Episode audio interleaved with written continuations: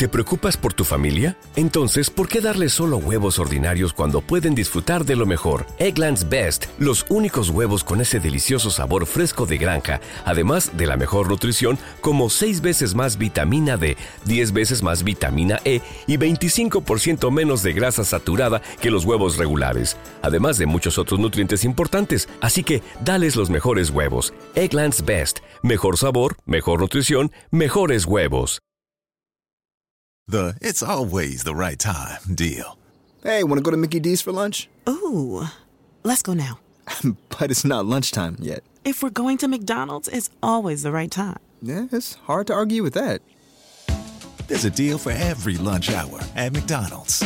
And there's a classic for every craving. Mix and match two for just $3.50, like a McChicken, a McDouble, or a hot and spicy McChicken. Price and participation may vary. Single item at regular price cannot be combined with any other offer.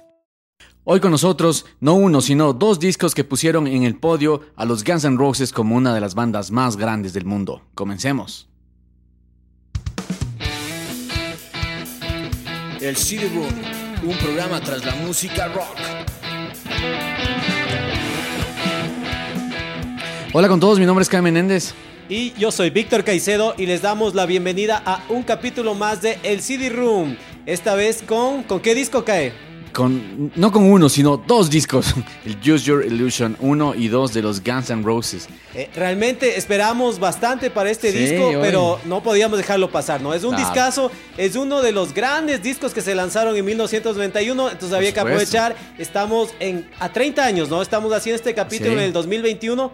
Entonces valía la pena terminar el año con este capítulo de los Guns N' Roses. Sí, oye, realmente es que es una, una, una bandísima y, y realmente este disco sí los hizo los hizo ponerlos en el podio a los Guns N' Roses. Sí, sí, sí, sí. Eh, bueno, ya estaban. realmente esto lo lograron, lo hicieron porque ya eran una banda grande del cual había mucha expectativa, ¿no? Pero más, había mucha expectativa. Vamos a ver cómo era un poco la historia.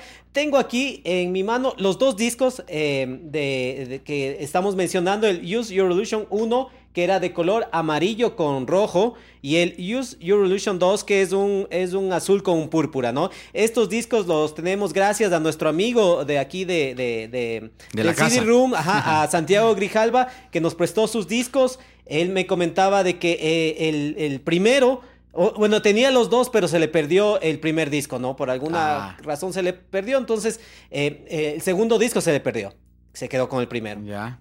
Y de ahí lo que hizo es, después de un par de años, eh, se volvió a comprar. Por eso eh, tienen una diferencia, se les ve este como un poco más ah, antiguo, un poquito más acabado, digamos, y, este, el otro, más nuevo. el otro más nuevo, ¿no? Pero eh, ahí está, el, claro, como cualquiera, si tienes los dos discos y por alguna razón se te perdió, pues había que tener los dos, ¿no? te puedes quedar solo con uno de estos discos, ¿no? Aunque había la posibilidad cuando salió el, disco, ¿no? Es un disco doble, pero por separado. El que quería se compraba el uno, el otro o los dos, ¿no? Sí, sí, sí, sabes que también cuando, cuando cuando hablábamos un poco eh, en el capítulo del Melancholy and Infinite Sadness, decíamos algo de esto, ¿no? De que, de que tal vez se le veía como que muy largo ese disco, que hubiera sido bueno que lo hagan así de esta manera como hicieron los Guns N' Roses, que no se lo había hecho antes, ¿no? Antes salían los, los, discos dobles y todo, pero aquí eran dos discos por separados que no se lo había hecho y, también fue una súper buena estrategia. O sea, ¿tú crees que es una buena decisión el que hayan hecho, si se hicieron doble, que hayan separado? por supuesto. Yo creo que no, porque no? pues compras el uno y dices, pero es que hay un par de canciones que sí quiero de Por eso te hace comprar el comprando los dos, ¿no? y además que, claro como más conveniente económicamente para la banda, para la disquera. Estos discos se vendieron en su momento a 15,98 dólares cada disco. Entonces, eh, es un precio más o menos, ¿no? O sea, bueno, era un momento, otro momento que eh, era el lanzamiento, el disco del momento de los Guns N' Roses, pues eh, tenía un buen precio, ¿no? Tenía que salir a un buen precio, pero si tenías que tener los dos discos, ya era arriba de los 30 dólares, ¿no? Entonces era más o menos. Si era, si, era, si, era platica, pues ya. si no me equivoco, el Melancholy and Infinite Sadness que me estabas mencionando los, de los Smashing Pumpkins, estaría solo el disco doble cerca a los 17, 18 dólares por ahí, digamos, ¿no? ¿Así era? ¿En serio? Sí, era más caro? 25 creo que comentamos en capítulo, sí, oye, más o menos por esos precios creo que estaba. Bueno, me haces dudar, pero, pero o sea, no como estos, ¿no? La suma de estos dos es mucho más conveniente que el doble, ¿no? Y obviamente que un disco sencillo, un disco sencillo en ese entonces estaría costando sus 12, 14 dólares más o menos, ¿no? En esas épocas. Claro, claro, sí, sus 12 dólares, 10 dólares, 10, 12 dólares puede ser. Pero sabes qué, a mí me pareció que algo, cometieron un error en ese, en, en ese disco Pero bueno, ya después hablamos de eso. Ya, ok. Eh, vamos un poco entrando a los datos, vamos comentando sobre este disco. Eh, bueno, estos dos discos, ¿no? Tú, tú nos sabes ayudar. ¿Cuándo fue lanzado? ¿Cómo fue esto? Por supuesto. A ver, la publicación del disco fue el 17 de septiembre de 1991. La grabación se hizo entre 1990 y 1991 en IM Studios, Record Plant, eh, Studio 56 y Imagine Recording. Recording, ¿sí? Eh, géneros hard rock, este, blues rock, heavy metal, eh, soft rock. Eh, estuve en formatos, ¿no? Vinilo, cassette, CD, descarga digital también. Entiendo que, bueno, pero eso ya fue posterior, ¿no? Productores Mike Klink y los Guns N' Roses y la discográfica Geffen Records. ahora que mencionas que también había en cassette, Santiago, a propósito, vale mencionar que Santiago tiene también su programa Rompiendo Mitos del Rock. lo, lo, hace a través de la radio Alterground eh, eh, quien quiera puede alterground.com, buscar, encuentra la radio y los sábados, en las 9 de la, noche creo que es. 9, 8 de la noche. Bueno, eh, podríamos revisar o podrían chequearle ahí, seguirle a Santiago. Tiene unos súper buenos capítulos también, unos buen, un buen programa. Súper buenos programas. entonces, pero me comentaba y me saca los CDs que me prestó y me saca también los cassettes. 9 de la noche. A los tiempos, a, los tiempos que, que no veía unos cassettes como originales digamos, ¿no? Entonces me sacó, oye, ¿quieres que yo? Dije, no, no, es, donde se me pierda los cassettes, está más grave recuperarle. Los CDs como sea puedo conseguir, ¿no? Dije, no, los cassettes, inclusive los cassettes me decía que en algún momento creo que tuvo su, una novia brasilera que le dijo, ve, toma, y le regaló los, los dos cassettes, ¿no? Ah, Entonces, así estaban chéveres los cassettes, ¿no? Dijo, sí, abrió, tiene como el folleto, las letras, un poco menos de fotos con respecto al disco, pero básicamente la misma información, ¿no? Sí, sí, sí. Oye, y cabe destacar también que el día de hoy, no sé si me han visto con una nueva pinta, pero estoy con una Gibson Les Paul, señoras y señores.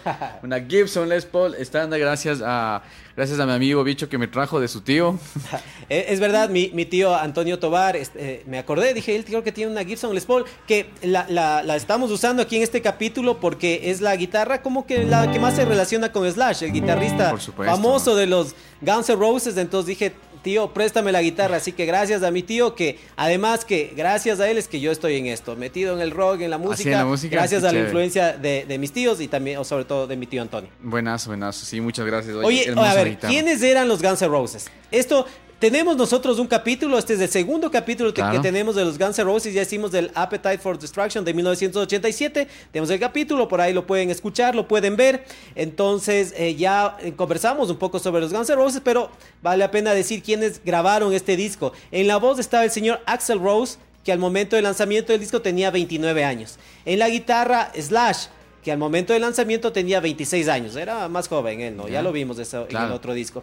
Eh, en la otra guitarra, Easy Strading, ¿sí? Que tenía 29 años. Él este año, este año que, se, que de 1961, ese mismo año dejó el grupo, ¿no? Claro. Ajá. En el teclado, que era una nueva incorporación que tenían los Guns N' Roses, DC Raid, que tenía 28 años al momento del lanzamiento del disco. En el bajo, Dove McKagan, ¿no? McKagan de 27 años. Eh, y en la batería, Matt Sorum, de 30 años, que venía a reemplazar al baterista Steven Adler. Steven Adler, que tenía, conversamos, muchos problemas con las drogas. Claro. Yo inclusive revisé, dije, a ver, ¿será que ya habrá muerto el señor Steven Adler? Pero no, sigue vivo. pero en su momento tuvo muchos, todos problemas con las drogas, todos eh, sus líos, sus adicciones, pero él era como que el que estaba peor, ¿no? El que más problemas tenías tenía, alcanzó a grabar el tema Civil War, que fue el primero que grabaron para este disco, y de ahí se le dijeron, muchas gracias, chao. Dice, lo esperamos un montón para que se recupere, se ponga bien, pero realmente no pasó, ¿no? Entiendo que sí era como un buen baterista, ¿no? Que para los Guns N' Roses es importante que le esperaron, le esperaron, pero como no llegó a, a, ponerse bien de sus adicciones, entonces tuvieron que cambiar de baterista. Sí, sí, o sea, realmente todos ellos, y, lo comentamos justamente en, el capítulo de la Appetite for Destruction, que bueno, ellos, eh, incluso ya Steven Aller estaba en un punto que no, que no podía ni siquiera estar parado o, sentado cogiendo las baquetas ni nada, porque no, estaba súper mal, o sea, estaba muy, muy, muy, muy, muy metido en el tema de las drogas, ¿no?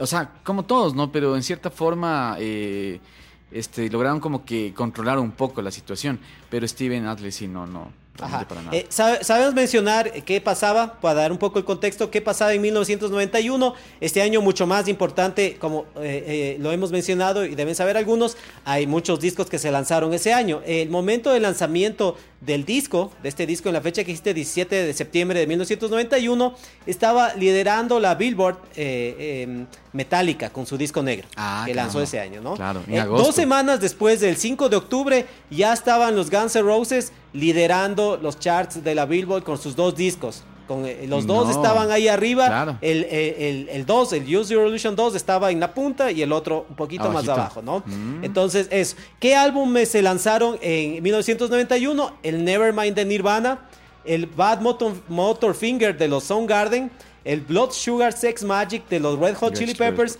el disco negro de Metallica que lo acabamos de mencionar, el Ten, el disco debut de los Pearl Jam, el Out of Time de los eh, R.E.M., ¿sí? el Kish de los Smashing Pumpkins, eh, el Actum Baby de los YouTube. Wow.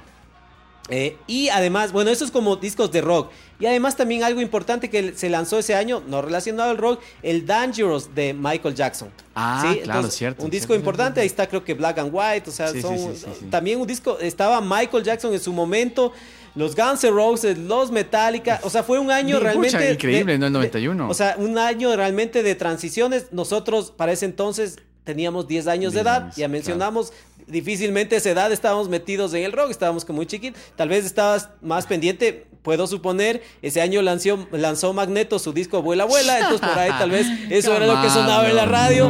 Yo sí, tal vez tú estabas más metido en Magneto, loco, pero yo sí ya estaba escuchando un poco de rock. Ya, entonces, eso digo, esos discos, y como digo, un año eh, importante para el rock, pero también de transiciones, ¿no? Venía con mucha fuerza metálica, Guns N' Roses, empezaba a, florecer el, el grunge aquí como decimos mencionando con, el Nevermind de Nirvana y el Ten de Pearl Jam, entonces comenzaron a haber muchos cambios, ¿no? Entonces también podríamos pensar o decir que este fue tal vez el último gran, gran disco de hard rock, que yo creo que es donde podríamos ponerles más a los Guns N' Roses, ¿no? Una banda de rock, pero hacia el hard rock y todo, tal vez el último gran disco de hard rock ¿De los Guns N' Roses? No, de todo. Ah, de todo. Dime algo más después de este disco, ¿no? O sea, está, está bueno, bueno, no es tal vez hard rock, metálica, pero digamos de rock.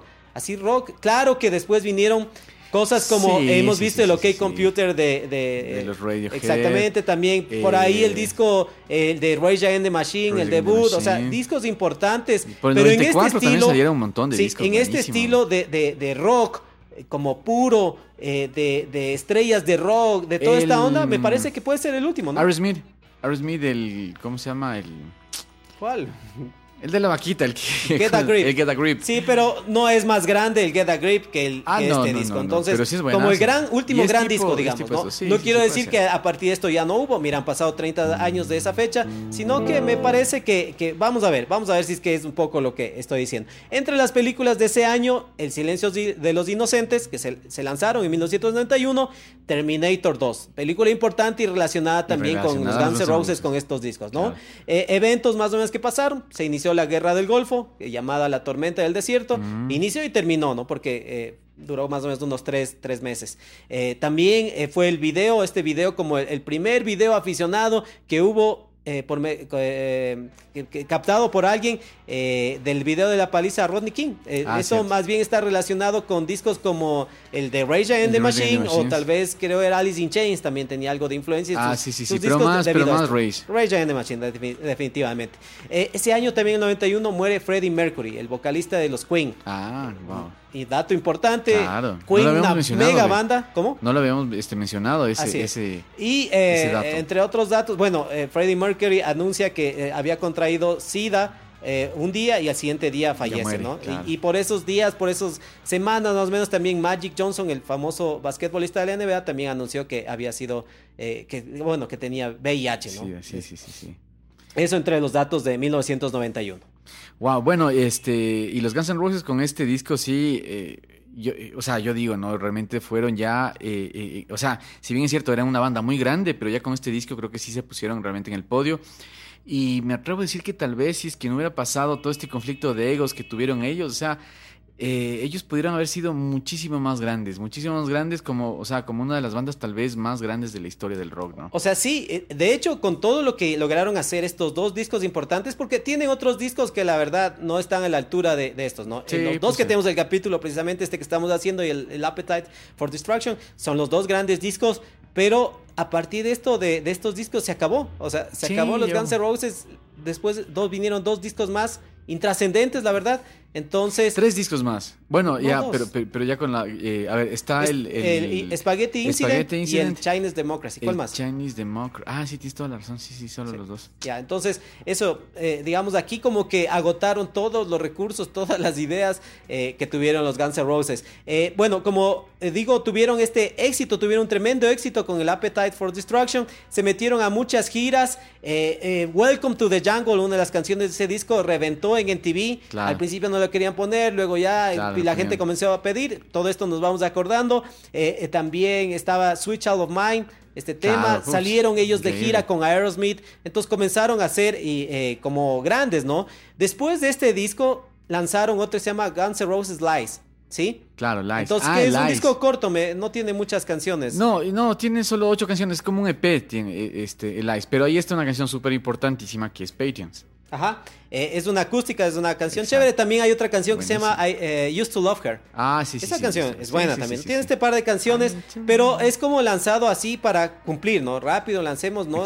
No, sé. Para no demorarse mucho, tal vez. No sé cómo para ah, dar Ahí también está esta canción One in a Million, que es una canción polémica porque en esta tiene la letra que, que es homofóbica, racista, ah, eh, misógina, todo. Entonces es una de las canciones polémicas que está en este disco. Después de este disco es que, bueno, ok, se ponen a trabajar en este, eh, en este Use Your Illusion 1 y 2, ¿no? Este, esta cantidad de temas eh, que lanzaron con, eh, al meter dos discos, ¿no? Claro, por supuesto. Y realmente, bueno, este...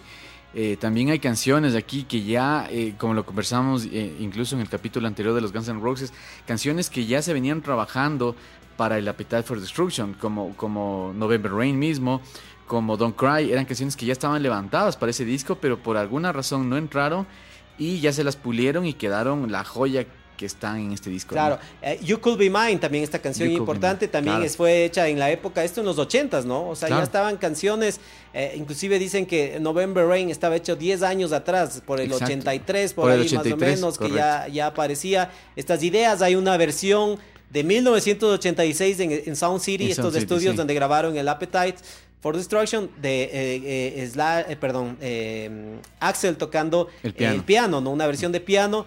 Entonces ya venía trabajando, pero decidieron, lo mencionamos en el capítulo, no meter alguna de estas canciones porque si no se iba a volver como muchas baladas. y su intención era hacer una banda ruda, fuerte, salvaje. Eso era el Appetite for Destruction. Entonces meterle como más baladas, ya estaba Switch Out of Mind entonces suficiente y de ahí hacerle algo más duro, ¿no? Sí, sí, sí. Como tú lo comentas, este, eh, realmente ahorita en, las plataformas de música streaming puedes encontrar eh, las versiones del, 86, de, de November Rain principalmente, en una versión hay dos versiones, una acústica con guitarra acústica y una con, con piano, solamente con piano. Eh, que en su estructura es básicamente lo que es la canción, ¿no? pero realmente para mí esta canción lo que le da un plus increíble son los solos de Slash. Eh, eh, para después ir, como sabemos, ir revisando como los sencillos del disco, hay, tal vez eh, podemos meter más datos de November Rain. Hay capaz que hacemos algo con la guitarra, ¿no? Que solíamos medio, también mover algo por ahí, ¿no es cierto? si te animas, desde luego, ¿no? Claro, si tú te animas.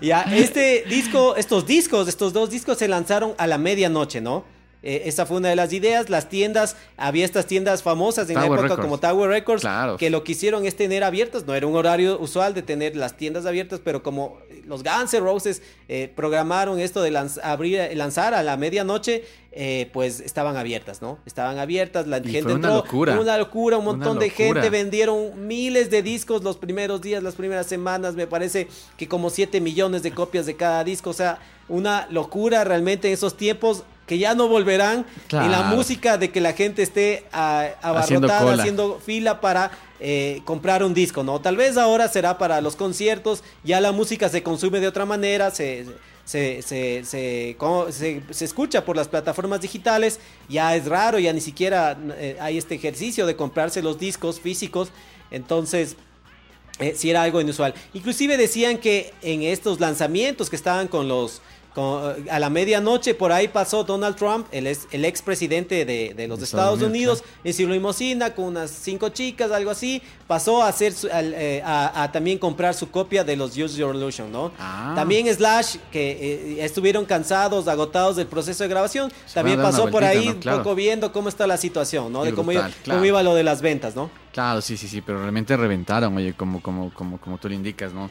Y eh, eh, bueno, ¿sabes qué? Eh, también los Guns N' Roses tienen, o sea, con, con, la gira que hicieron de este disco, tienen un récord de la gira más larga de todo el mundo, o sea, de todos los tiempos, o por, lo menos en la historia del rock, de dos, de dos años y medio girando con el Use O sea, se dieron dos vueltas al mundo, creo, ¿no? Claro. O sea, giraron todo. Pero imagínate, o sea, es una estupidez, una cosa, pero increíble. O sea, dos años y medio girando, dando conciertos y todo. Wow, o sea, realmente a mí me parece algo, algo algo de locos que tal vez incluso todas estas cosas estaba pensando y digo, tal vez, es, o sea, esto también, aparte de las personalidades explosivas y lo egocéntrico, por ejemplo, de Axel Rose, eh, hizo que también ya se desgaste mucho la banda con esto, ¿no? Sí, sí, pero también parte del trabajo de los Guns N' Roses era girar un montón. En el Appetite for Destruction también, había un dato que giraron un montón.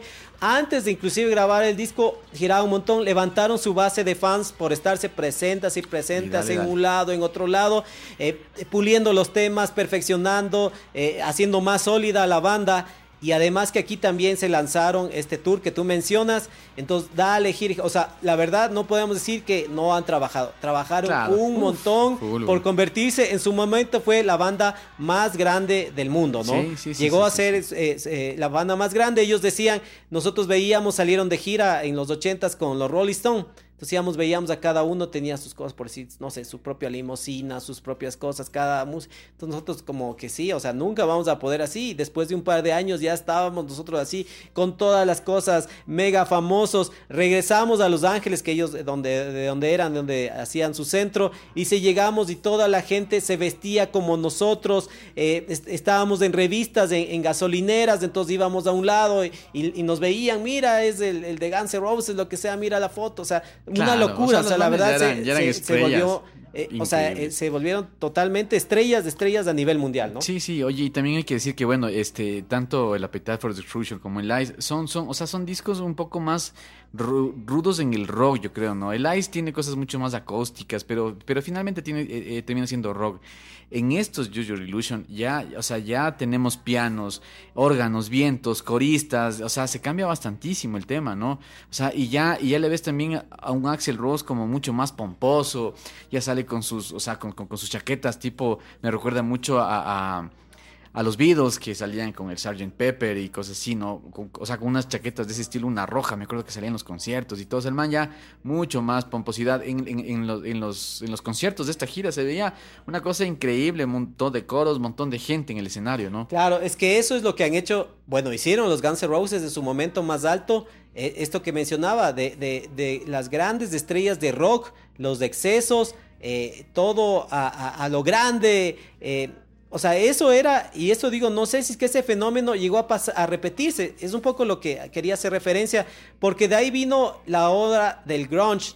Esta, esta ola de que no queremos ser famosos, que porque somos famosos me odio, me quiero morir, eh, estoy deprimido, los, los Kurt Cobain, los Billy Corgan, o sea, todo esta, esta onda, eh, eh, Eddie Vedder que, renegando de la fama, pero eso digo, la última tal vez mega banda eh, y, el último disco tal vez es este. Y Rockstar, ¿no? O sea, de o Rockstar, o sea, todo, exacto, o sea, todo el concepto pero todo Rockstar, a, lo grande, a lo, exagerado. no, eso digo, no, repito, no quiere decir que no ha habido Rockstars, que no ha habido después de eso otros, pero en cambio esto era a los excesos, a lo grande, a, o sea, todo, todo exagerado, ¿no? Eh, mencionaba esto de, de, Nirvana y de que tenían sus conflictos con, con Kurt Cobain, lo, lo, conversamos igual en el capítulo anterior del Appetite for Destruction, eh, que era estos encontrones de, saber o no. Yo, obviamente, si he mencionado, soy más afín al grunge, a, Nirvana, a, la filosofía. Aquí a veces, como estos excesos, estos estos eh, eh, objetivizar a veces a las mujeres y todo, como que no me cuadraba mucho de los Guns N' Roses. Me gusta, obviamente, disfruto de, su música, pero me, sentía más identificado con, el grunge, ¿no? Con, la depresión del grunge. Con la depresión, exactamente, con el... Con, más, bien con esa claridad o sinceridad, esa, esa manera de, conectarse más con, con la gente, ¿no? Claro. Entonces, era difícil, ¿no? Yo ah, no sé si es que ahora eh, los equivalentes puede ser, a veces inclusive los músicos ahora de reggaetón, que salen con sus excesos, sus autos, sus joyas, ah, todo eso, que me parece eso, inclusive para la gente que guste de esa música, como algo inalcanzable, ¿no? Pero llegaba esta onda del grunge y era como más real, ¿no? Este usa la misma ropa que yo uso, los mismos zapatos, eh, entonces eso era eh, lo que también estaba pasando, ¿no? En el 91, aunque se lanzó este tremendo disco, vino esta ola, ¿no? Eh, eh, tenía, como digo, estos eh, encontrones, inclusive con Chris Cornell de los Soundgarden. También él eh, algún rato Soundgarden salió de gira con Guns N' Roses durante este periodo y también eh, no se sentía muy cómodo Cornell con el hecho de los excesos y, y las, eh, ¿cómo se llama? Las excentricidades de Axel Rose en las giras y todo. Entonces también ahí como que habló un poco, entonces cosas duras para, para Axel Rose, para los Guns N' Roses. Pero al final me parece que limaron asperezas, se vio bien. Hay este disco, el Spaghetti Incident, que son discos como de covers. Ahí hay una canción de Soundgarden, ¿no? Que se ah, llama, déjame ver, Big Dumb Sex. Es una canción que de Soundgarden que está eh, cubierta ahí. Entonces me parece que al final como arreglaron un poco las cosas. No sé si fue el caso en cambio con lo de los Nirvana, ¿no? Claro. Oye, pero bueno, este, realmente en estos, o sea, en estos discos sí, sí, yo le encontré también una, una diversidad enorme, ¿no? Por ejemplo, en, géneros tipo blues como 14 Years, este, ya canciones mucho más, o sea, hard, o sea, duras que creo que tal vez sea de las únicas, que es You Could Be Mine, que es de las más, más, más potentonas en el, en, el Revolution 2, y baladas, ¿no? Como November Rain, Don't Cry, que, que, creo que fueron las que le dieron el impulso al, al, a los discos, ¿no? Estas baladas. Y ya, ya, que vas mencionando eso, vamos de una con los sencillos, vamos hablando de los sencillos. El primer sencillo del Use Your Illusion 1 era Don't Cry, ¿no es cierto? Que ese, ¿cómo era?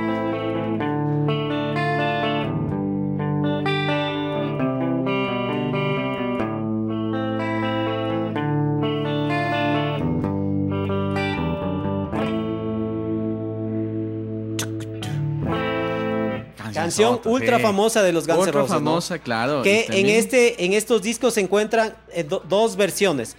O sea, está, eh, eh, está repetido. Es un poco también las críticas al disco, ¿no? Como que mucho relleno le pones a la misma canción en los dos discos la una tiene, eh, se llama, es la original, dices, porque tiene como la letra original, y la otra tiene, lo que cambia eh, prácticamente es, otra letra, otro cantado, la parte musical es la misma, ¿no? Entonces, eso yo también, ¿por qué hay dos? No, la razón ha sido de que lo que hicieron es, es cantar otra letra, ¿no?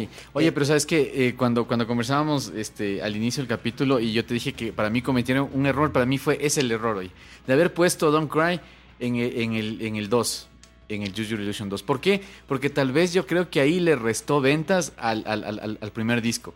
Porque ya tienes en el primer disco baladas como November Rain, tienes, tienes Don't Cry, eh, tienes también este, la de... Mm, ¿Cuál es este? Espérate, también. La que fue sencillo también. Strange. No, Strange está en el 2, me ah, parece. Ah, ¿dices del 1? Sí, del 1. Live and Let Die. Live and Let Die. Este, o sea, tienes, tienes ya esas cancionzotas ahí. Si es que le pusiste ya November Rain, que, que fue una canción súper importante, en el 2, la gente, chuta, tal vez decía, bueno, me compro el 2 porque aquí están casi todas las canciones, solo le faltaría tal vez November Rain, que fue una, una, máquina. No sé, para mí, ¿no? Puede ser, pero bueno, eh, de todas formas vendieron como locos. Entonces, eh, puede ser esos detalles, pero al final eh, fue tremendo éxito. Esta canción eh, también es una canción antigua, de, como dijimos, de los años de los ochentas que ya la tenían. Inclusive dicen que es la primera canción que hicieron como Guns N' Roses. Sí, Esta es la primera que compusieron.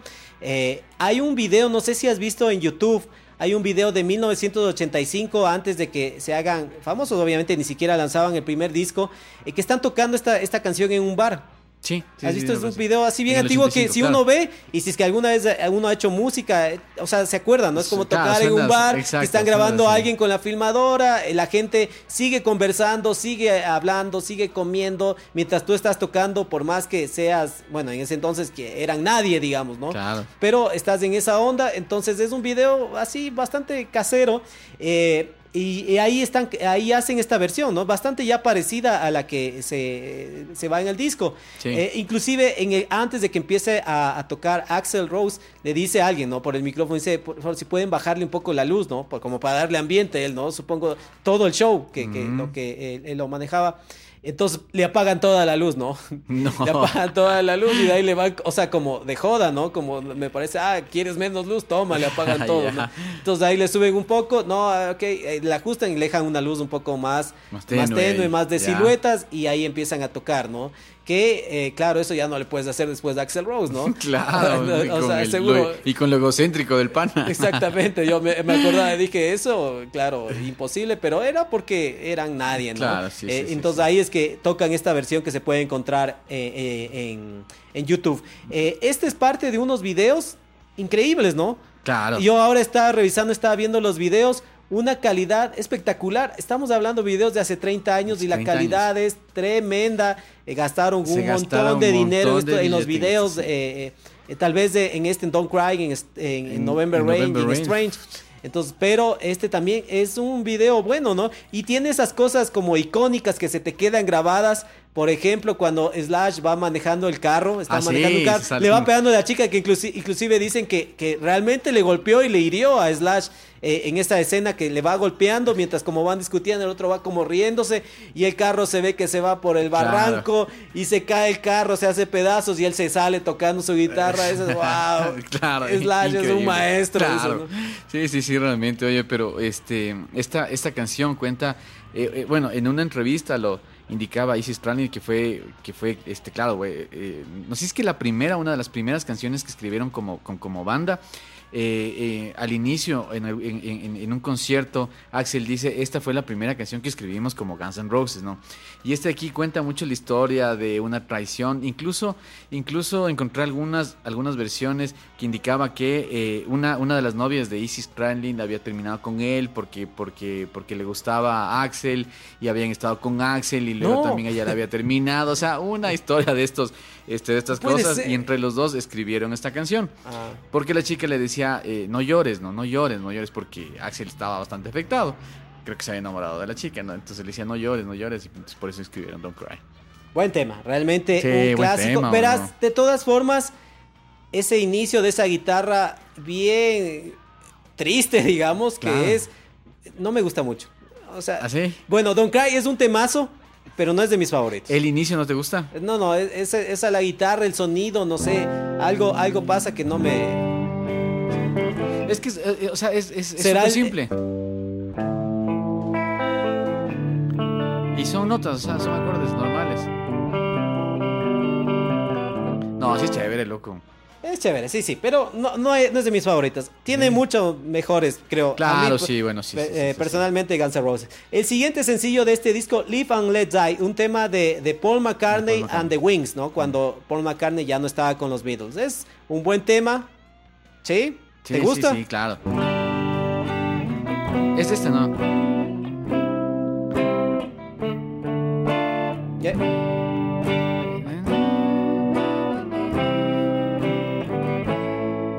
Por ahí, güey.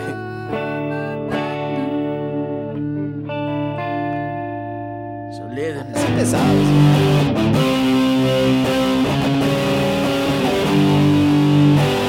Sí, sí, sí, sí, sí. Sí, sí te sabes. Por ahí algo. por ahí, por ahí. Por algo es tú. Pero eh, sí, es, es un buen tema. Eh, eh, en vivo yo, claro, les, le escuché a Paul McCartney interpretar en vivo, claro, un tema poderoso, pero parece que le pega mejor a Guns N' Roses, ¿no? Me gusta más la versión de Guns N' Roses que la de Paul McCartney. O sea, estas canciones son, son esos covers que se hacen y llegan a superar a la canción original. O sea, esta sí, la propia, porque también comentamos, por ejemplo, en, el, en el, capítulo de, de los 90s Niles, que justamente este, la versión que hizo Johnny Cash de la canción Heart eh, todo estuvo catalogado como que qué bestia, qué buena versión, que ni sé qué, que le superó, incluso el mismo Trent Reznor y todo dijo que sí, que le superó a la original, que ya no es su canción, sino la de él y tanta cosa. Pero, ah, ah, bueno, a mí personalmente no me gustaba mucho, pero esta sí, o sea, esta sí es un ejemplo de cómo, de cómo pega una, una, una buena reversión de la canción. Me parece que eh, también tienen ese talento los Guns N' Roses de hacer buenos covers, ¿no? de hacer buenas versiones. Más adelante hay otra versión en el otro disco que también me parece que pasa lo mismo. Supera la original, ¿no? Es increíble. Perdón. El último sencillo del Use Your Illusion 1, November Rain. la mega canción, posiblemente la canción más grande de los Guns N' Roses, eh, si estás más inclinado hacia la balada, porque si no, como rock, como hard rock, que los puedes identificar a ellos, dirás tal vez Welcome to the Jungle, algo por ahí, ¿no? Pero de ahí como la canción, la balada y posiblemente de la balada rock, tal vez la más importante de, de, todas? Yo creo que sí, oye, yo creo que sí, realmente para mí esta canción es increíble, realmente es increíble. Este, no sé, pues, o sea, yo creo que esta canción, el, el, video de esta canción, creo que marcó realmente mi adolescencia. O sea, para mí fue increíble ver a Slash salir de la iglesia a tocar ese solo. O sea, o sea, es una canción increíble que, que... When you have a busy afternoon but also have an appetite for adventurous new recipes, try Blue Apron's Heat and Eat meals that offer quick and simple meals without sacrificing fresh and quality ingredients. With 60 plus options each week, you can choose from an ever changing mix of high quality meat, fish, vegetarian, WW recommended, and wellness offerings. Order now and get $110 off across your first five orders when you visit blueapron.com/slash unique. The it's always the right time deal. Hey, want to go to Mickey D's for lunch? Ooh, let's go now. but it's not lunchtime yet. If we're going to McDonald's, it's always the right time. Yeah, it's hard to argue with that.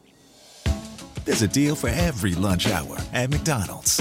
And there's a classic for every craving. Mix and match two for just $3.50, like a McChicken, a McDouble, or a hot and spicy McChicken. Price and participation may vary. Single item at regular price cannot be combined with any other offer. O sea, sí, o sea, pucha, la mejor de las de los del, de estas baladas. Ah, esta, esta canción que originalmente, inclusive, aunque mencionamos esta versión del 86 de Sound City, ah, se dice que eh, Axel Rose algún momento pensaba hacer como esta canción de eh, inclusive unos 25 minutos, ¿no? Es una, versión bien larga, pese a que es larga, estamos hablando de sobre los 9 minutos de esta canción, es el tema más largo en alcanzar eh, lo más alto de las listas, ¿no? Porque no es común que una canción larga le, le den tanto cabida en la radio. En la radio es todo más dinámico. Inclusive me pasa algo con esta canción que me suele molestar en la radio, cuando escucho la radio, es que es esta de esas canciones que te cortan. Que le cortan. El último solo saben cortar. Digo, para si van a hacer eso, no, pongan, la canción, ¿no es cierto? o sea, ahora eh, uno tiene la opción de si quiere escuchar la canción, se va a las plataformas digitales o si tiene los discos, como nuestro amigo Santiago, coge y, escuchas los discos, ¿no? Pero si te vas a poner November Rain en la radio, déjale toda la versión. déjale todo el solo de Slash. al final es un solo increíble. increíble Pasa esto también, por ejemplo, con Bohemian Rhapsody de los Queen. También, es una canción que te cortan, ¿no? Y esas son seis minutos, me parece que es Bohemian Rhapsody. Sí, me parece que es más corta, pero de todas formas es una canción que corta. Entonces, a los de la radio, si es que, o sea, deben de tener su razón, su, no sé, pero digo, si es que programas los tiempos y dices, bueno, voy a poner November Rain, entonces tal vez no voy a poner otra canción después y le doy chance de que esta canción suene completa en su totalidad porque es buena de principio a fin, ¿no? Sí, exacto. O sea, a esta canción no le sobra un minuto, no le sobra un segundo, no le sobra nada. Realmente, esta, o sea, esta canción es increíble. Tú la escuchas de principio a fin y no se te pasan los nueve minutos. Es como que fuera una canción de unos, o sea, o sea, no le sientes una canción larga porque es una canción muy, muy, muy, muy, muy chévere, hoy hablabas del video y este video está entre los más caros de la historia, ¿no? Está entre el en ranking. Este ranking, si tú lo revisas, eh, está lleno de artistas de pop, ¿no? Eh, hay un montón de artistas de pop, voy a poner el caso, no sé, Madonna, Michael Jackson, eh, un montón. Y tal vez por ahí que me, que me llamaba la atención, estaba por ahí Limp Bizkit, me parece. Pero esto ah, básicamente está eh, Rowling es. Rowling. Está Guns N' Roses, está Stranger y, November Rain. Inclusive Stranger creo que aparecía como más caro que este video. Mm. Pero este estamos hablando, creo que inclusive de millones de dólares, ¿no? 1.5 millones de dólares costó el, el, video de esta canción. Pareciera mucho, pues un montón de plata. Es un montón, para un video es un montón. Cacha que solo el ataúd donde le ponen a la, a la, a la chica este, costó 8 mil dólares. Y, o sea, este dato no lo pude confirmar, pero entiendo que la capilla donde, donde sale Slash, que está en el medio de la nada, la construyeron para este video y costó como 30 mil dólares. No, yo lo que, yo lo que más bien eh, vi el dato con respecto a eso, eh, que es una toma en, Nuevo México, ¿no? Que lo que hicieron es transportar una iglesia, una como esta capilla, para ponerle ahí ah, algo que, que es no común. Eh, que, no, yo, yo lo que entendí es que la movieron. Dijimos, bueno, esta capilla, esta queremos mover. Eso los gringos lo hacen sin problema, uno puede ver eh, eh, que ellos en, camiones transportan casas, ¿no? O sea, no, acá tal vez puede decir imposible, pero ellos, tú en la carretera ves a veces películas, videos, algo y ves que pasan con una casa por al lado, ¿no?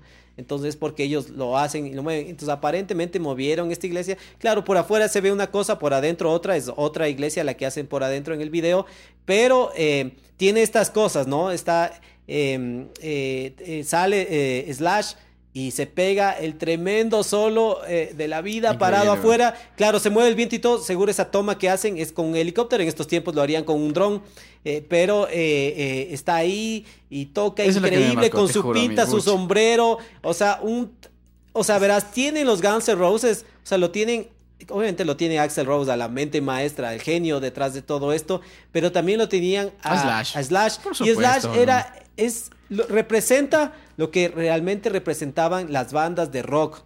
O sea, las legendarias es tener un mega guitarrista. Voy a poner un ejemplo, Aerosmith tenía su guitarrista, Led Zeppelin. O sea, hay, hay estas bandas que, que, tienen un tremendo guitarrista igual o más importante que el vocalista. Y, aquí eh, Slash se destacaba eh, un montón, un montón, al 100%, al 100%. Y además eh, respaldando con, con, su tocar, con su guitarra, sus solos. eso no, no, es que no, es que solo era pinta, ¿no? O sea, era su pinta, era su guitarra, los solos tan, tan, tan, tan melódicos que hacía, o sea, que hace Slash realmente, era lo que le daba, este, o sea, lo que le dio realmente algo súper importante a esa canción y muchas canciones de los Guns N' Roses, ¿no?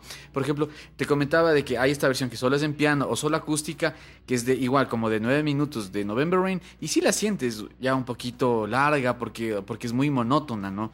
Pero, pero con los solos que le mete Slash, porque hay como unos tres solos en esta canción, es, o sea, Bestial. Sí, y, no solo eso, y, también digo, la, la, mente maestra, el genio detrás de esto es, es Axel Rose, porque él ya, o sea, para mí, él en los ochentas, esta canción como la conocemos, como suena, ya la tenía hecha en su cabeza. O sea, tal vez no era el momento cuando estaba haciendo el Appetite for Destruction, no pegaba en el disco, eh, no tenía el momento, no sé, digamos, tal vez de conocimiento, las herramientas para sacar el tema que sacó. Porque al final, claro, Slash dice, yo nunca vi a una orquesta entrar al estudio de grabación. El que hizo todos estos arreglos, a los arreglos orquestales y toda esta grabación de cuerdas, de, vientos, de todo en la, canción, todo lo que escuchamos es hecho por Axel Rose por medio de sintetizadores, ¿no? Que es igual desde hace 30 años. Seguro también contaba con lo mejor de lo mejor en ese entonces, pero eh, eh, se las arregló y lo hizo. Y, realmente lo que suena en el disco, que es una canción súper, o sea, es épica, es, es, eh, eh, realmente eh, increíble. no sé si igual has escuchado la versión sin la voz. Entonces, es como más o menos como eh, Nothing Else Matters de Metallica, te escuchas sin la voz y suena una canción, es hermosa esa canción, digamos, ¿no? Y, lo mismo, te, eh, búscale en el internet esta versión sin la voz y es una, una canción, pero increíble, o sea. Sí, es, entonces tiene unos arreglos, unos detalles, todo, o sea, chévere. Entonces digo, a mí me parece que, claro, ahí eh, es donde, donde Axel Rose también manejó esto, ¿no? Porque esto es el manejo del Tienes que contar con tu respaldo, tus músicos, con buenos músicos, eh, eh, los dos guitarristas, o sea, toda la banda te tiene que acompañar en sacar esta idea, todo, pero él para mí tenía la canción en su cabeza. Sí, sí, sí, o sea, realmente, como, o sea, como estaba con su vida y toda la canción, es, es, es, igolita, ¿no? Y lo que también a mí me, me, me causaba un, o sea, un cariño eh, increíble por esta canción es justamente la última parte, cómo cambia, ¿no? El ta ta ta chan, cha cha cha.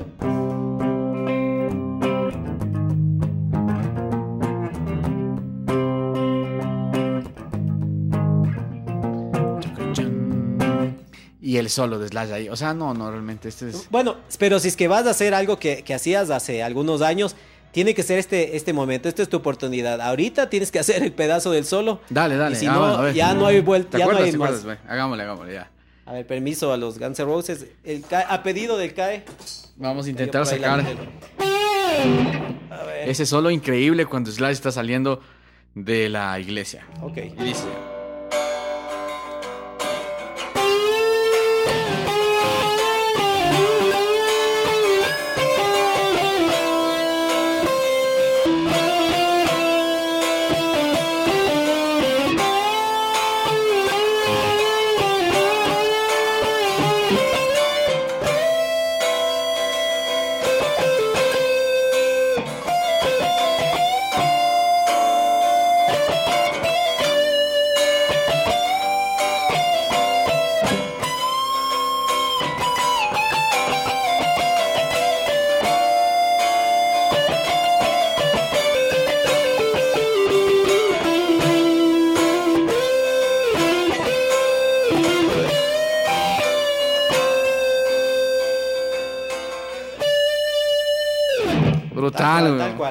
Brutal. Bien, bien, bien, bien creo que te sí, salió. No, has, sí, has sí, sí, estudiado. Sí, sí.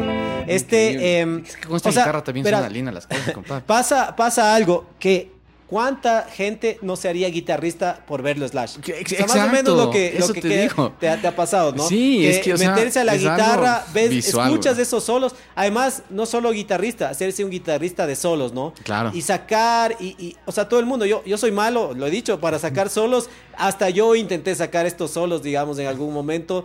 eh, Claro, ahí quedó, ¿no? Pero eh, es porque escuchabas esa... O sea, qué increíble suenan esos solos. No son el- el- los tremendos virtuosos, pero realmente son muy hermosos, muy melódicos. Muy melódicos, se muy te melódicos. quedan en la cabeza esos solos, ¿no? Sí, sí, sí, oye, realmente. Y sabes que estaba escuchando también una entrevista del baterista que entró en, en reemplazo de Steven Adler, no me acuerdo cuál es el, el- nombre, tienes por ahí.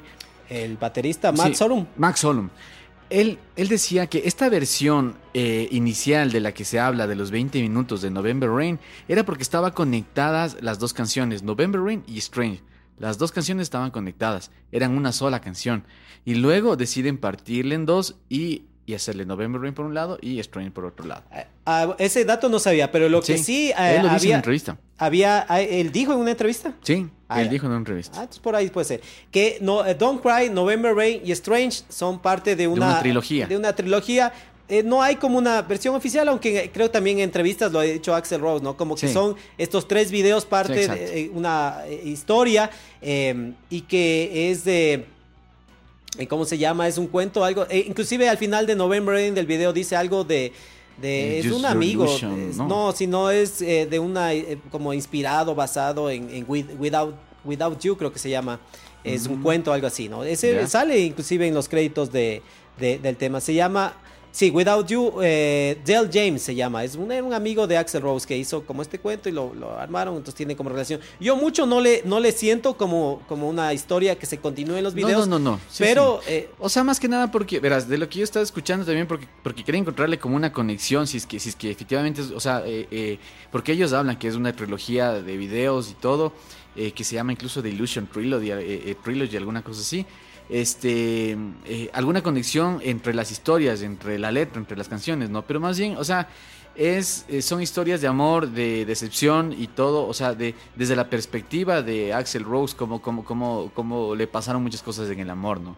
Pero se lo hace como una trilogía de, canciones. Ajá. Inclusive la, la modelo que sale, una modelo que sale, sale en los dos videos. En el segundo se muere, por eso ya no sale en el video de Strange, pero inclusive había esa secuencia, ¿no? Claro. Que, que se relaciona, creo que... que... Y que, era, y que era enamorada de Axel Rose, ¿no? Fueron, sí, sí, este, un- fueron enamorados incluso. Y en el. O sea, y aparte de que se muere supuestamente en November Rain, eh, ya terminan ellos, porque el, el video de Strain me parece que, que salió en el, en el 93. Y ellos para ese año ya habían terminado y terminaron mal y todo. E- Esta chica tenía un hijo, un hijo que era muy apegado a Axel.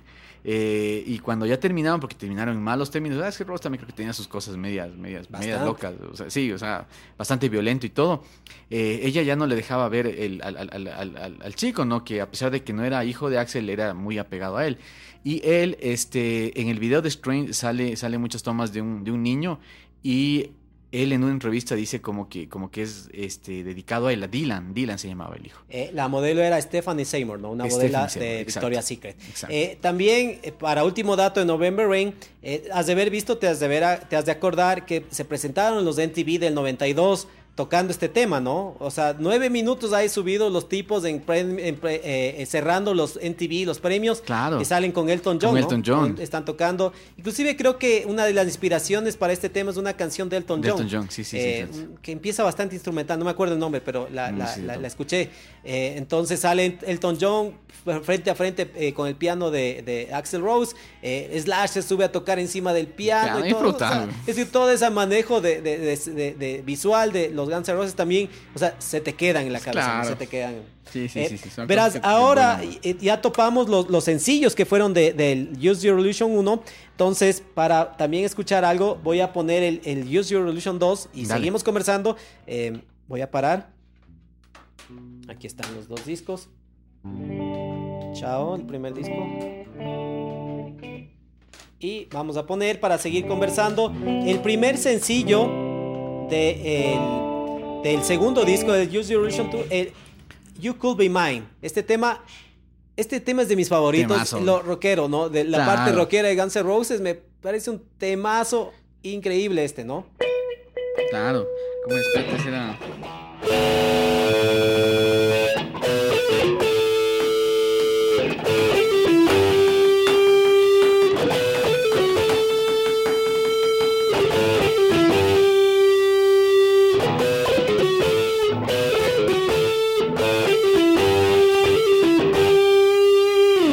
Algo así era. Algo así, algo así. Pero es un temazo, ¿no? Claro, y aquí utiliza bastante el, el, el ¿no? El...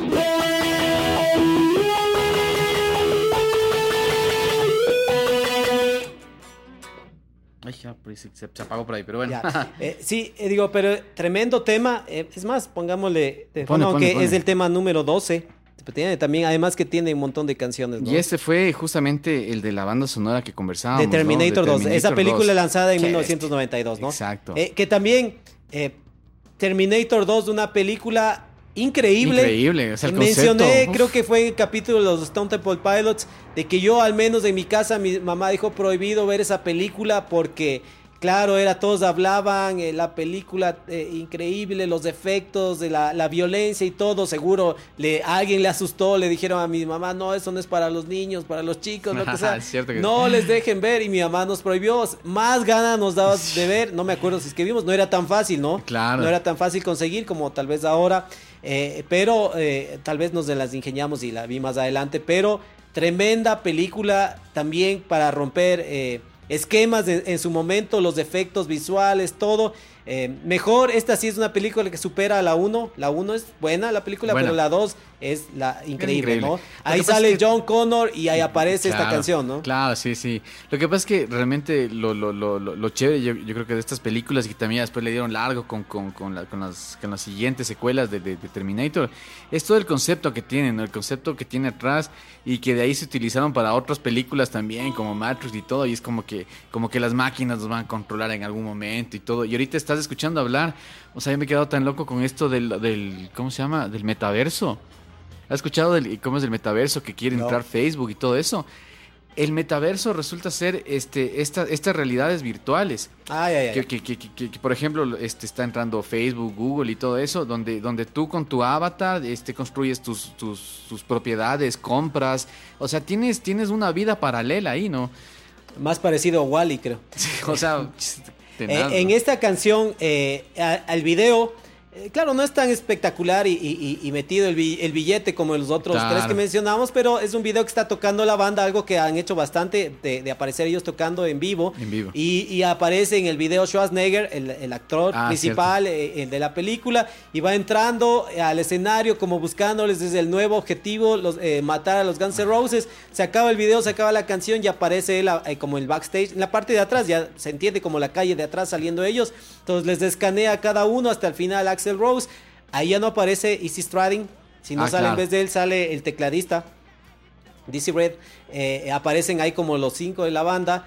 Y eh, al final se, como que se sonríe y ah, prefiere como no matarles, ¿no? El mismo Schwarzenegger dicen, eh, les invitó a los Guns N' Roses a, cenar en su casa para sellar el trato, ¿no? Esto de que graben esta canción.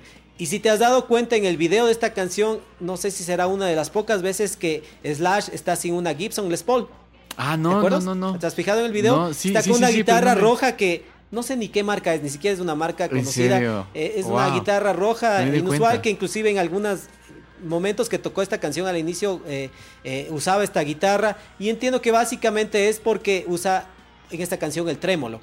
Ah, utiliza, pero Las, las, Gibson Les Paul no tienen el trémolo, ¿no? Bueno, algunas sí tienen una adaptación por acá, pero son pocas, ¿no? Más bien, claro, no tienen trémolo. Mm, eh, otro de los sencillos eh, eh, que tal vez, como digo, tal vez supera a la versión. Claro, tanto la canción de McCartney como esta de Bob Dylan son canciones también más antiguas. Está grabado con mucha más tecnología, con más, una orquesta mucho más grande, o sea, digamos, un grupo más grande y todo. Entonces, obviamente suena más potente, ¿no? Knockings on Heaven's Door. Knocking on Heaven's Door. Cancioncísima que es esa. Oye, ponle, ponle, ponle. ¿Cómo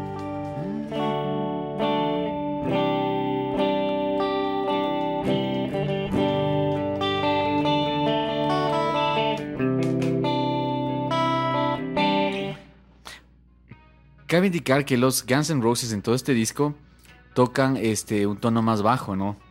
Yo no le quise bajar la tonalidad porque la guitarra no es mía.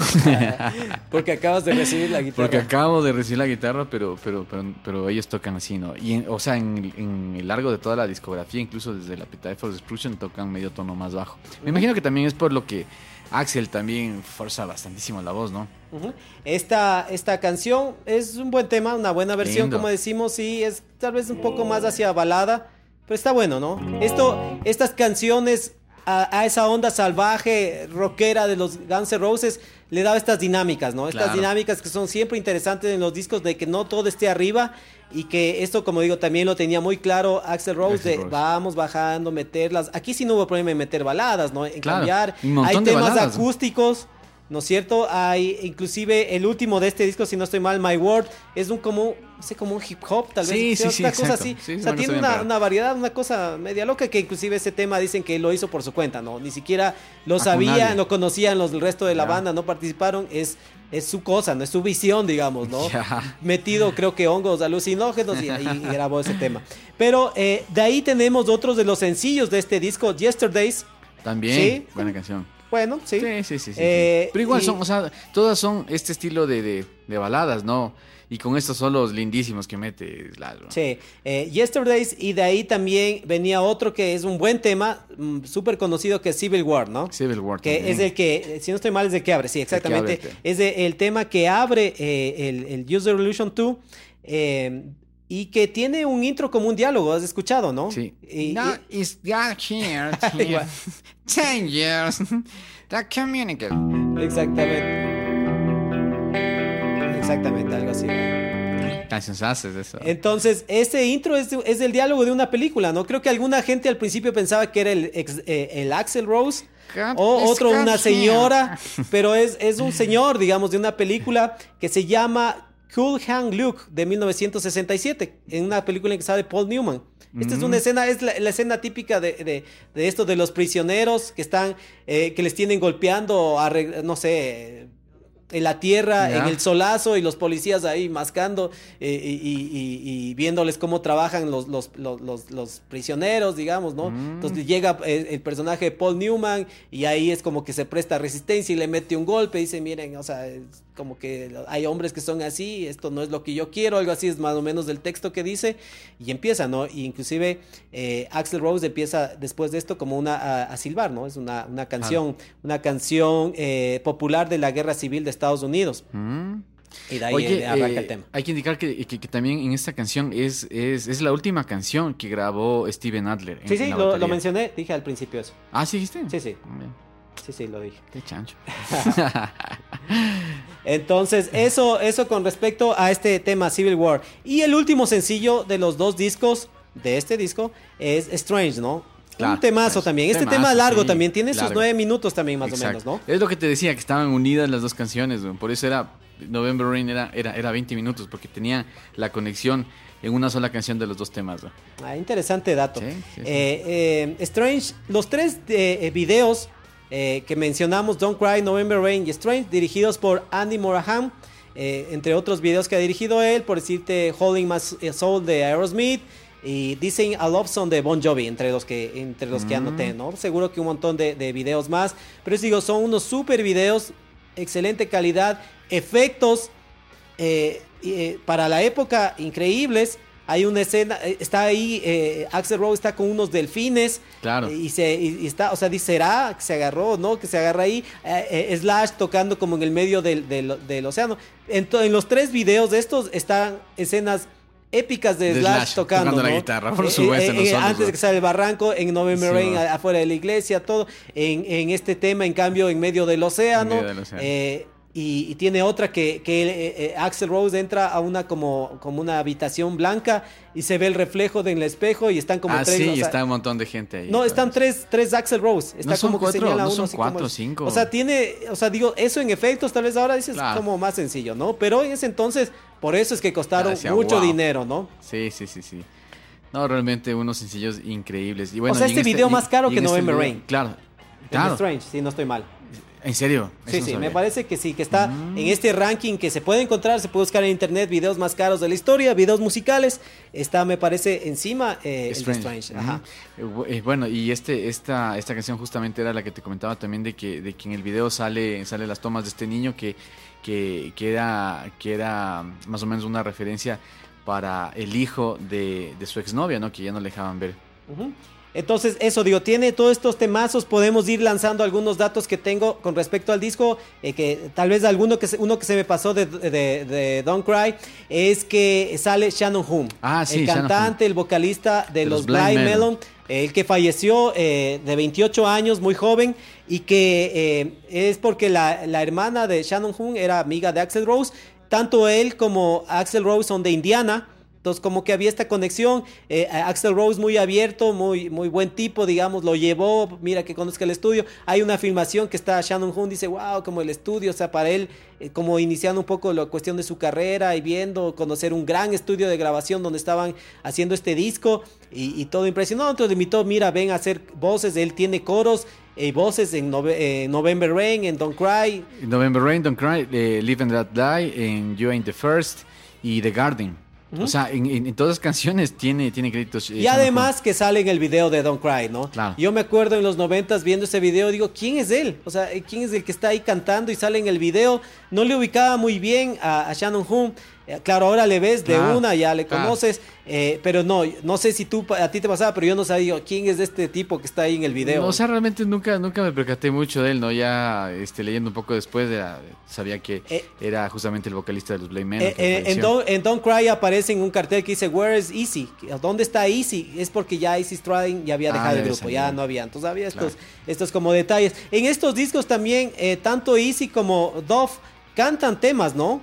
Tienen voces principales, eso también repartió un poco ahí la tarea los Guns N' Roses, Axel Rose y también tuvieron su chance de cantar, ¿no? Oye, Alice Cooper también tengo que este fue estuvo como como de eh, colaboraciones en la voz de en The Garden. Sí, en the, Garden canta, inclusive dicen Alice Cooper creo que escuchó una dos veces, no sabía muy bien de qué se trataba la canción, se escuchó a, a grabar, digamos, ¿no? Ah, Aquí en, eh, en el disco está el folleto, hay unas fotos como un collage y que ahí está numerado, ahí aparece una foto de, de Alice Cooper, ¿no? Que está como en el estudio, posiblemente ahí y listo para, para grabar. Entonces sí, también participó Alice Cooper, como lo dices, ¿no? Sí, buenísimo. Otro de los datos, inicialmente lo había mezclado el disco Bob Claire Mountain, eh, eh, un, técnico de mezcla que, ha trabajado con David, David Bowie, Paul McCartney, The Who, pero no les gustó. Odiaron la mezcla y al mm. final le pidieron a Bill Price eh, que, era más asociado con los Sex Pistols, como el productor de los Sex Pistols,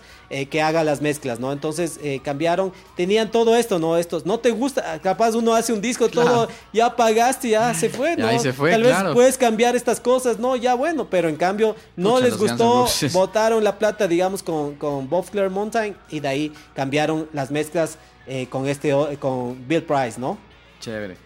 Eh, te, lanzo otros datos así rápido para no pasarle mucho el tiempo. Pretty Tied Up, la canción donde canta eh, Easy Strading. Eh, no sé si has escuchado, tiene al, inicio una, especie de, de cítara, este ah. instrumento de la India, que él lo hizo con una palo de escoba, con unas cuerdas, con un plato de, la batería, algo así, elaboró. Y si escuchan ese tema, suena tal cual. O sea, es una introducción pequeña, no es muy larga la, y la parte que hace esta cítara. Pero es increíble, o sea, qué habilidad de él.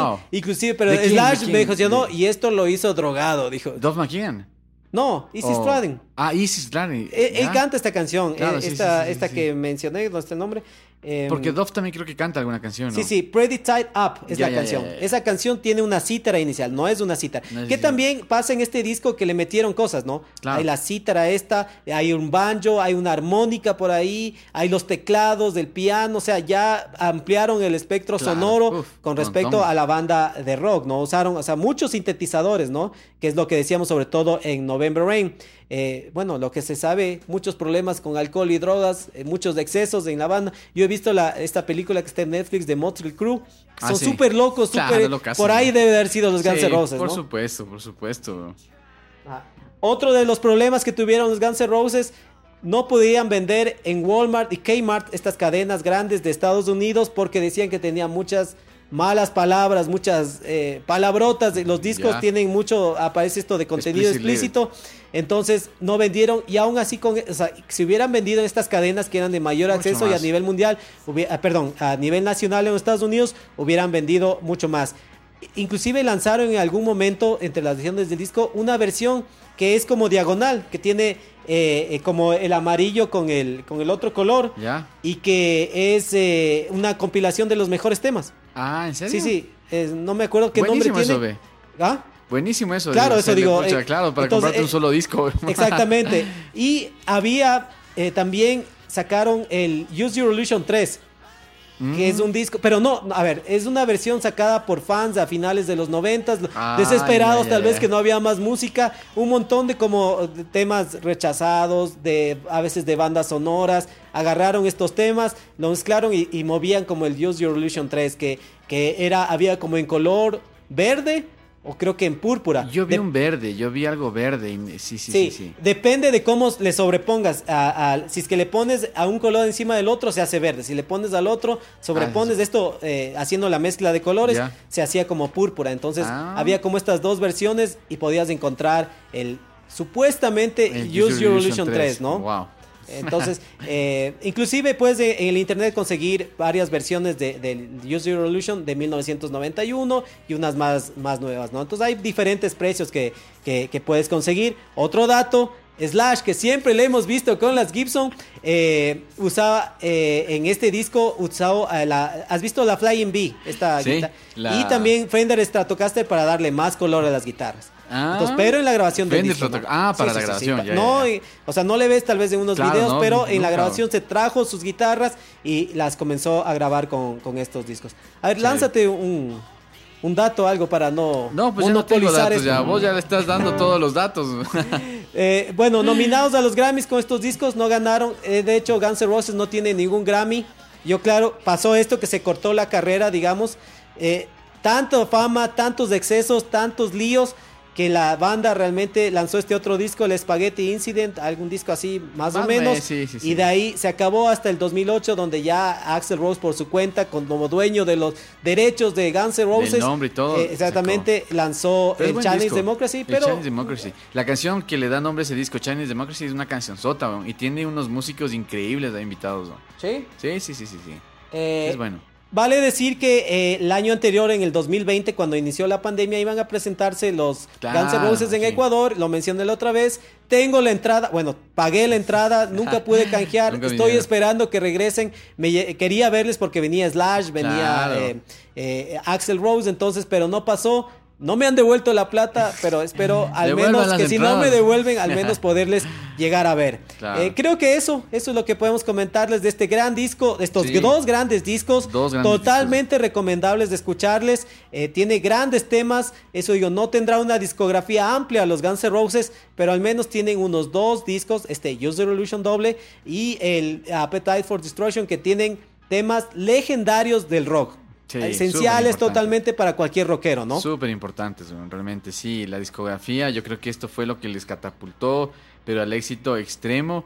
Y, realmente quedaron ya para, para, para la historia del rock. Ajá. Un último dato, la portada del disco es una, es una, se llama esta obra, esto de aquí, que Rafael, la escuela de Atenas, es de Marco Stavi. Eh, no sé si has visto, uno podría pensar que es una obra como antigua, eh, al de un cuadro antiguo, porque es un extracto, es un pedazo de un cuadro grande. Eh, eh, pero no, este Costavi es un, es un, es como contemporáneo, tiene como 60 años, ¿no? Él a, este momento.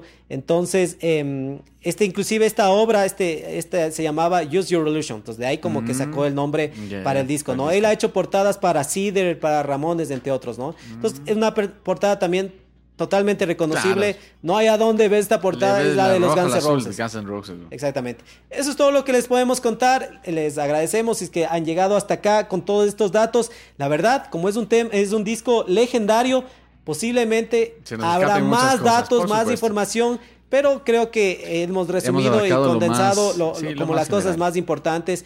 Y eso sí, escuchen esta obra de arte, obra maestra de los Guns N' Roses Eh, con la, a la cabeza Axel Rose y, obviamente con la guitarra y los solos increíbles de Slash, ¿no? Entonces nos despedimos. ¿Me vas a acompañar con algo para hacer las palabras de salida? Dale, dale. Este programa es producido por Kai Menéndez y Víctor Caicedo. Corre la voz a tus amigos. Síguenos en las redes. Estamos en Facebook, Instagram, Twitter, eh, en YouTube, Spotify, eh, TikTok. Los fragmentos de música reproducidos en este programa pertenecen a los Guns N' Roses. Eso es todo. Eh, mucha música, mucho rock. Y nos veremos en una próxima. Chao. Adiós.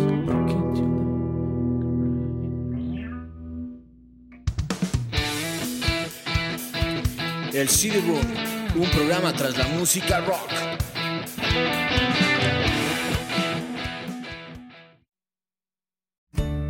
Everyone knows the name Cheerios, but do you know how much good is packed into those tiny little O's?